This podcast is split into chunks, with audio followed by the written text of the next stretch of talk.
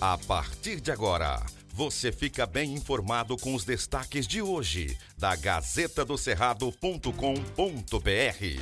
Olá, leitores e ouvintes de todo o Tocantins, um prazer estar aqui mais um dia trazendo as notícias importantes e os destaques da Gazeta do Cerrado para você. Eu sou Maju Cotrim. Olá, eu sou Marco Aurélio Jacob e estamos trazendo agora os principais destaques da Gazeta do Cerrado.com.br.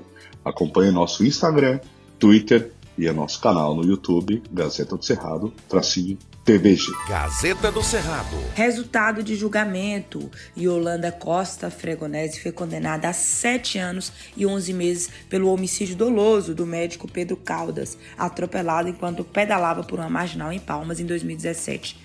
Pela acusação de dirigir embriagada e sem habilitação, a pena foi de seis meses. O júri popular foi realizado no Fórum de Palmas nesta segunda-feira, 14, e durou 12 horas. O julgamento começou no início da manhã e a sentença foi proferida por volta das 8 da noite pelo juiz Cledson José Dias Nunes, da primeira vara criminal de Palmas. O Ministério Público informou que vai recorrer da decisão.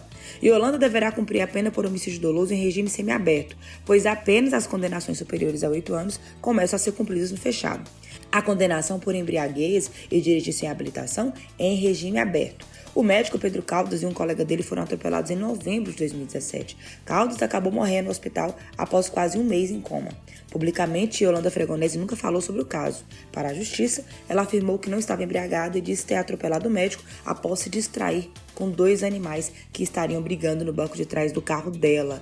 Em entrevista à Gazeta, o pai de Pedro Caldas e o advogado se manifestaram aí sobre o resultado do julgamento. Veja mais detalhes na Gazeta. Gazeta do Cerrado. Instituto Indígena repudia extração de madeira e criação de gado ilegalmente na Ilha do Bananal. O Instituto Indígena do Tocantins repudiou novamente a ação de madeireiros e fazendeiros que desmatam a área de proteção ambiental em terras indígenas na Ilha do Bananal. Em julho de 2021, o Instituto já havia denunciado os crimes ambientais.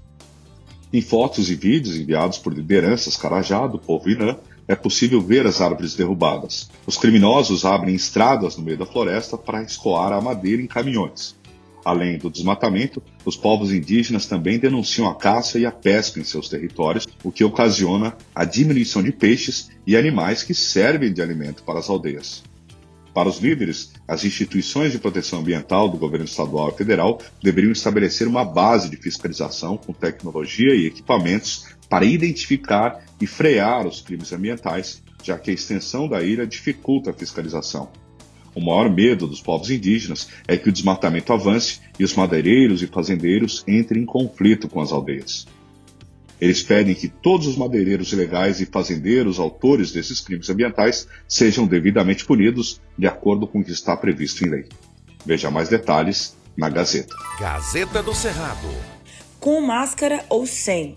Em trecho do discurso na sua posse na última sexta-feira, dia 11, o governador, agora efetivo do Tocantins, Vanderlei Barbosa, sinalizou que logo o Tocantins pode retirar a obrigatoriedade do uso de máscaras e também clamou à população para que se vacine contra a Covid. Ele lembrou que alguns estados já estão retirando o uso obrigatório da máscara. O Tocantins, segundo os dados oficiais, tem 62,23% da população vacinada com as duas doses contra a Covid, segundo o sistema do Integra Saúde. Vanderlei clamou à população para que se vacine, pois, segundo ele, a intenção é dar uma tranquilidade ao comércio e às pessoas para que elas possam andar livremente sem a máscara. E que aqueles que quiserem continuar usando a máscara para se proteger, continuem, mas não sendo de maneira obrigatória. Fala aí do governador é, Vanderlei Barbosa. Gazeta do Cerrado. E a gasolina, hein? O Procon Tocantins divulgou pesquisa com o preço dos combustíveis em Palmas. O aumento das bombas autorizado nesta sexta-feira, dia 11, foi o maior do ano até agora e fez a gasolina chegar a R$ 7,80. Apenas um posto em Palmas está vendendo produto abaixo dos R$ 7,00. Na quinta, dia 10, a Petrobras anunciou um aumento de 18,8% para a gasolina e 24,9% para o diesel. No mesmo dia, motoristas fizeram filas quilométricas em alguns postos da capital para tentar abastecer antes do repasse. No caso da gasolina, o valor mínimo praticado em Palmas nesta segunda-feira 14 está em R$ 6,90. Na pesquisa da semana passada, o menor preço era de R$ 6,32, um aumento de 9,31%. O preço máximo do produto subiu 11,44%, saltando de R$ 6,99 para R$ 7,80. Veja mais detalhes na Gazeta do Cerrado. Gazeta do Cerrado. Por hoje é só. Você continua acompanhando todos os detalhes e destaques do que acontece no Tocantins acessando gazetadocerrado.com.br. Seu jornalismo confiável no Tocantins. Até amanhã. Na Gazeta não tem fake news e você acompanha todas as informações apuradas e corretas para ficar bem informado todos os dias. Obrigado por sua audiência e até amanhã. Estas e outras notícias você encontra na gazetadocerrado.com.br e nas redes sociais da Gazeta. Porque antes de ser notícia, tem que ser verdade.